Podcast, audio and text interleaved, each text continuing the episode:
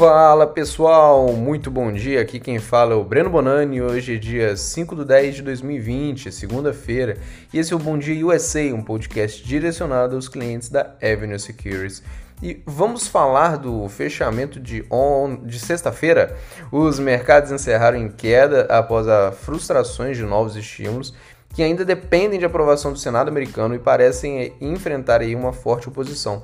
Paralelamente, o presidente dos Estados Unidos, o Donald Trump, ele testou positivo para o Covid-19, o que desanimou ainda mais os mercados globais, trouxe à tona aí novamente discussão sobre o número de aumento de casos né, em diversos países. O Dow Jones ele fechou com queda de 0,48%, o S&P 500 fechou com queda de 0,96% e a Nasdaq fechou com queda de 2,22%. Falando de setores, na sexta, destaque positivo para Utilities XLU, com alta de 1,18%, Industrial XLI, com alta de 1,12%, e Petróleo XLE, com alta de 0,96%. Petróleo dando uma recuperada após dias de queda por conta do aumento de casos do Covid-19 né, e um receio de uma queda na demanda também. Na ponta negativa tivemos XLK tecnologia, com queda aí de 2,54%, e Biotex XBI com queda de 2,19%. Falando da economia agora, no último dia da semana passada tivemos dados de ganho médios por horas e salário médio por hora, que vieram ligeiramente abaixo do esperado. O payroll, folha de pagamento não agrícola, ele cresceu apenas 661 mil, quando se esperava 850 mil, também ficando abaixo do esperado. Por outro lado, o payroll privado ele ficou em 877 mil e superou a estimativa de 850 mil.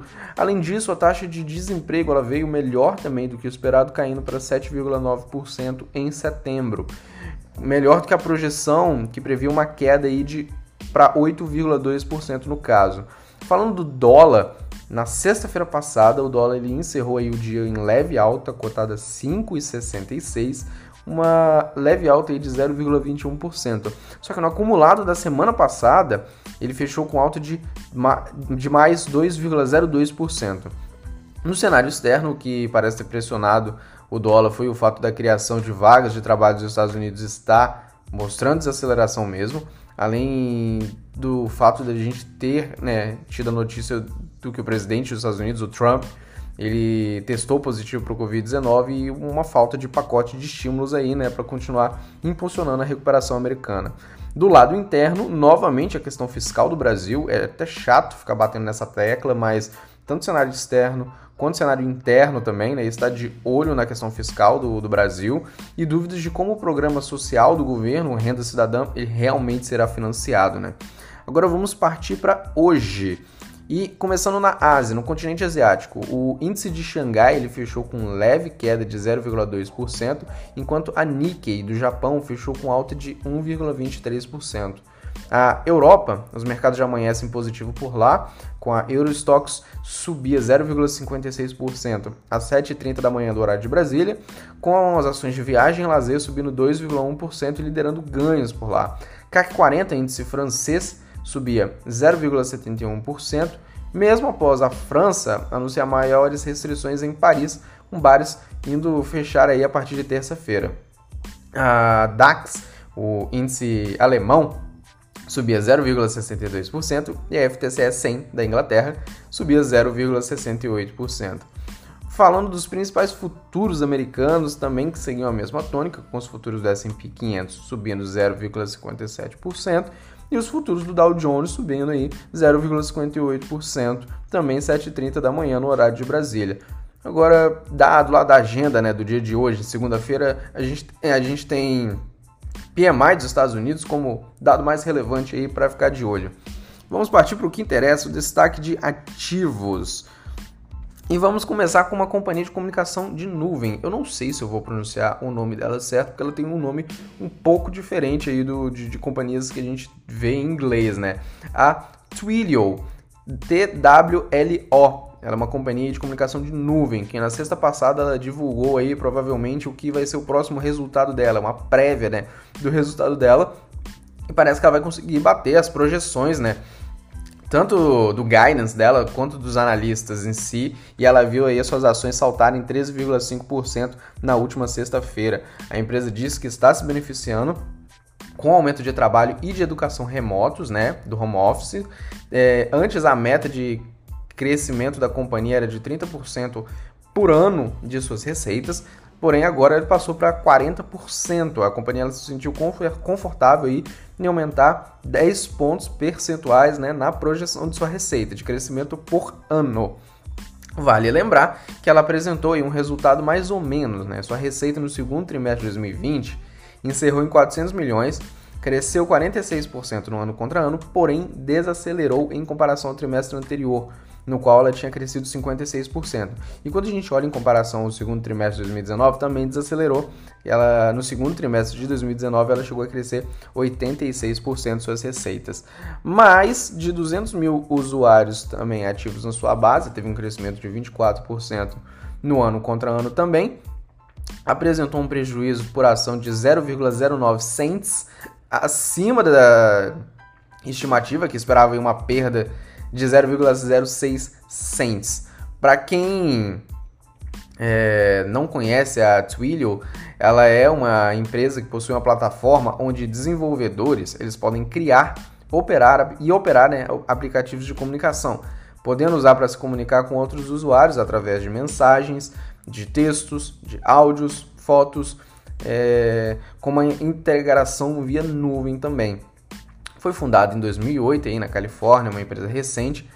Ela chega a empregar 3.824 colaboradores e em 2019 entregou cerca de 1,1 bilhão de dólares em receitas anuais. Atualmente ela tem um valor de mercado de aproximadamente 41,5 bilhões de dólares. Agora vamos falar sobre uma que é do setor de games, né? E a gente também acaba não saindo do setor de tecnologia, mas para quem não viu lá no Instagram também, acho que vale a pena chamar a atenção, lá no Instagram da Avenue, no, no caso, estamos com um texto bem bacana sobre o setor de jogos online, tá? Lá vocês têm acesso a, a esse texto, vocês conseguem ler, tá bem informacional, vale a pena dar uma conferida para quem tem interesse no setor de games. É, mas voltando, vamos falar da Activision Blizzard, a código ATVI agora.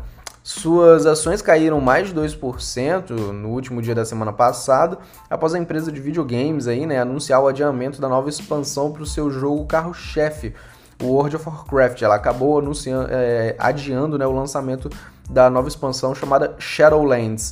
Segundo a companhia, essa decisão veio aí com pesar e cita impactos do Covid-19 né, para concluir a nova expansão, mas comentou que os jogadores serão recompensados pelo tempo extra de espera. Vale lembrar que o resultado da Activision Blizzard no segundo trimestre foi bom, foi impulsionado também né, pelo isolamento social. A base de jogadores cresceu 30% e, e o tempo gasto dos jogos dela aumentaram em 70% em comparação ao segundo trimestre de 2019. O Call of Duty, ele roubou a cena, tá mais forte do que nunca, que é um título muito forte da Activision. Uh, o Call of Duty Warzone, ele se provou um sucesso e trouxe aí 75 milhões de jogadores, muitos dos quais acabaram até comprando o Modern Warfare, que ia ali é, paralelamente, né, ia meio que em conjunto. Você poderia comprar ou não, mas vários jogadores optaram por comprar o Modern Warfare também. É, esse ótimo desempenho jogou as margens da companhia para 56%, o que é bem alto, embora exista algumas críticas em relação ao COD Mobile, e, mas seu crescimento ele continua, por mais que existam essas críticas também. É uma companhia que sofreu com alguns lançamentos no passado por conta disso, e ela viu seu lucro decrescer nos últimos três anos. Só que ela encerrou o último trimestre também com 6,4 bilhões de caixa e uma dívida bruta de 2,7 bilhões. Logo, ela ficou com caixa líquido aí, ou seja, ela ficou praticamente sem dever dívida, ela consegue pagar as dívidas delas e ainda sobrar caixa positivo, né, de 3,7 bilhões. E ela chegou a pagar dividendos em maio de 2020, maio desse ano, os dividendos de 0,41 cents o que não é muito comum para empresas de, do setor de games também, porque acabam tendo um capital muito intensivo, né? Sempre usando ali é, o que sobra para continuar reinvestindo no próprio negócio. Mas para quem não conhece essa companhia, a Activision Blizzard, ela é uma das maiores companhias do setor de games aí, nasceu de uma fusão entre a Activision com a Blizzard em julho de 2008, eram empresas independentes antes. É, ela faz parte da composição do S&P 500, né? E é membro da Fortune é, 500 também. Sua sede fica nos Estados Unidos, Santa Mônica, Califórnia. Sua biblioteca vai de jogos tipo de guerra, como Call of Duty, até jogos de RPG, como Warcraft. Então ela tem uma biblioteca também um pouco diversificada e atendendo vários tipos de públicos. A companhia ela reporta que na plataforma dela ela possui tipo, aproximadamente 500 milhões de usuários online, ali ativos por mês, e atua em 196 países, chegando a empregar 9.200 colaboradores. Atualmente ela tem um valor de mercado de aproximadamente de 60,4 bilhões de dólares. Agora vamos falar da última e que inclusive é bem interessante porque eu achei válido comentar sobre isso, porque o time de análise do Bank of America recentemente chamou atenção para várias companhias e, e chamou atenção para companhias que tendem a se beneficiar dessa aceleração que aconteceu com o e-commerce, citando que essa forte adaptação de várias companhias provavelmente impulsionou cerca de 4 a 5 anos no mercado online global. E de fato, pessoal, o isolamento social ele aumentou e muito a rapidez de diversas companhias para continuar operando né, e entregando seus produtos, principalmente da parte de vestuário e da parte de alimentos. O banco comenta ainda que esperam que, as, que os principais vencedores dessa pandemia sejam varejo online, mídia social, fintechs, companhias de entrega, que são companhias de encomenda ou que estão entregando alimentos em casa, né?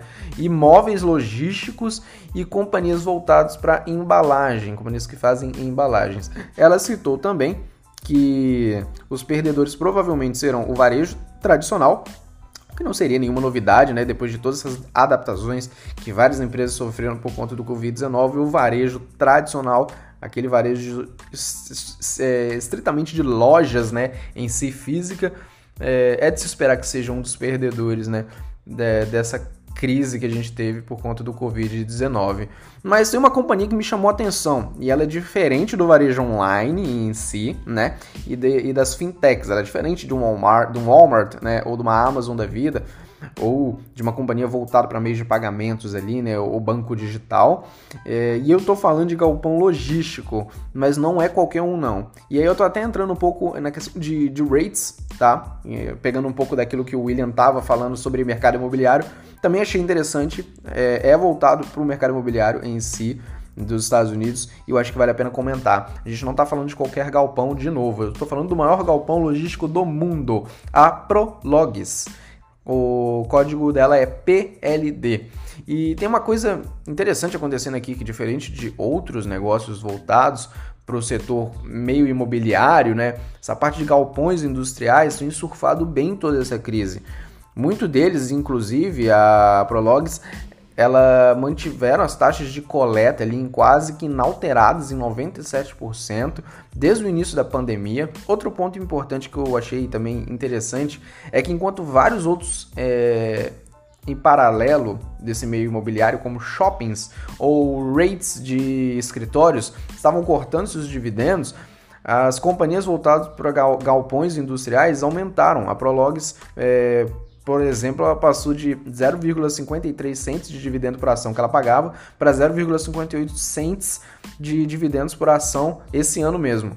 No segundo trimestre de 2020, inclusive, ela chegou a entregar uma receita de 944 milhões, alta de 38% no ano contra ano, acima das estimativas por 23 milhões. O FFO por ação, aquele Funds from Operation, e, e aí você pega ele e divide pelo número de ações da companhia, né? No segundo trimestre ficou em 1,11 é, dólares por ação e também bateu as estimativas. O FFO ele é calculado somando lucro líquido mais depreciação mais amortização e aí você subtrai, né? Você diminui qualquer venda de imóvel. Logo, ele é uma proxy ali para o que seria o fluxo de caixa, pessoal. Isso porque exclui os efeitos não caixa, tá? Que é depreciação e amortização, são efeitos não caixa, e, e, eventos de ganho com venda de propriedades, né? Que a empresa ela não tem, tipo, é, dentro do negócio dela em si, né, da, da, da operacionalidade dela, vender propriedades. Ela faz outra coisa, eu vou explicar melhor daqui a pouquinho. É, e lembrando também, pessoal, que isso pode ficar um pouco confuso, eu sei, mas quando a gente soma de novo a depreciação e a amortização, né, colocando de volta esses valores dentro do lucro líquido, porque eles não saíram do caixa efetivamente, por isso que a gente fala que é efeito não caixa, né? A retirada do montante para parcela de depreciação e de amortização são meramente para fins contábeis, mas de fato não há saída de caixa para depreciação e amortização. Então, gente, dessa forma, quando a gente volta, a gente pode ter uma sensibilidade melhor se a companhia está sendo mais lucrativa a partir de suas operações principais. A receita operacional líquida das mesmas lojas, o NOI, NOI também, pode falar em português, é, ficou em 2,9%, sendo impactada em 42 base points por conta de um aumento da inadimplência de clientes. Porém, o resultado foi animador e a companhia se sentiu aí confortável para aumentar seu guidance, sua projeção para o final do ano. A Prologs, aí, para quem não conhece, ela é uma companhia de galpões logísticos, como eu tinha comentado, ou seja, ela compra um terreno monta um galpão para uma determinada companhia e aluga para ela. E ela fica recebendo aluguéis. Ela lembra bastante a Log Commercial Properties que a gente tem aqui no Brasil, né? Ela chegou a ela chega a receber aluguéis, né, como eu falei também, como fonte de receita, também ganha fazendo ali determinadas manutenções, né, ou alterações nesses galpões. Atualmente, ela atua em 19 países, com cerca de 5.100 clientes voltados para o B2B, o business to business e o varejo online. Ela chegou a empregar aí cerca de 1.712 colaboradores e em 2019 entregou 3,3 bilhões de dólares em receitas anuais. Atualmente tem um valor de mercado de aproximadamente 77 bilhões de dólares. Agora passando rapidamente para a gente finalizar a agenda da semana. Terça-feira temos dados de importação, exportação, balança comercial nos Estados Unidos. Quarta-feira temos ata do FONC aí, é, assim como declarações dos membros também. Na China temos PMI do setor de serviços também na quarta. Quinta-feira a gente tem pedido de seguro-desemprego nos Estados Unidos. Zona do euro temos declaração da política monetária do BCE, né? O Banco Central Europeu. E do lado dos resultados, na quinta-feira temos Delta Airlines, código DAL, Domino's Pizza, código DPZ. Sexta-feira, venda, é, vendas no atacado dos Estados Unidos. Vou ficando por aqui, pessoal. Hoje tem sala de análise 9h30 com William Castro Alves, 11h15 com o Bo Williams. E lembrando que meio-dia e meio do horário de Brasil tem sala de operações com a, com a Mel de Ló. Quem quiser me seguir nas redes sociais, o meu Instagram é Breno Bonani, Twitter é Breno Bonani. Por fim, desejo a todos aí um excelente dia, uma ótima semana e um forte abraço, pessoal.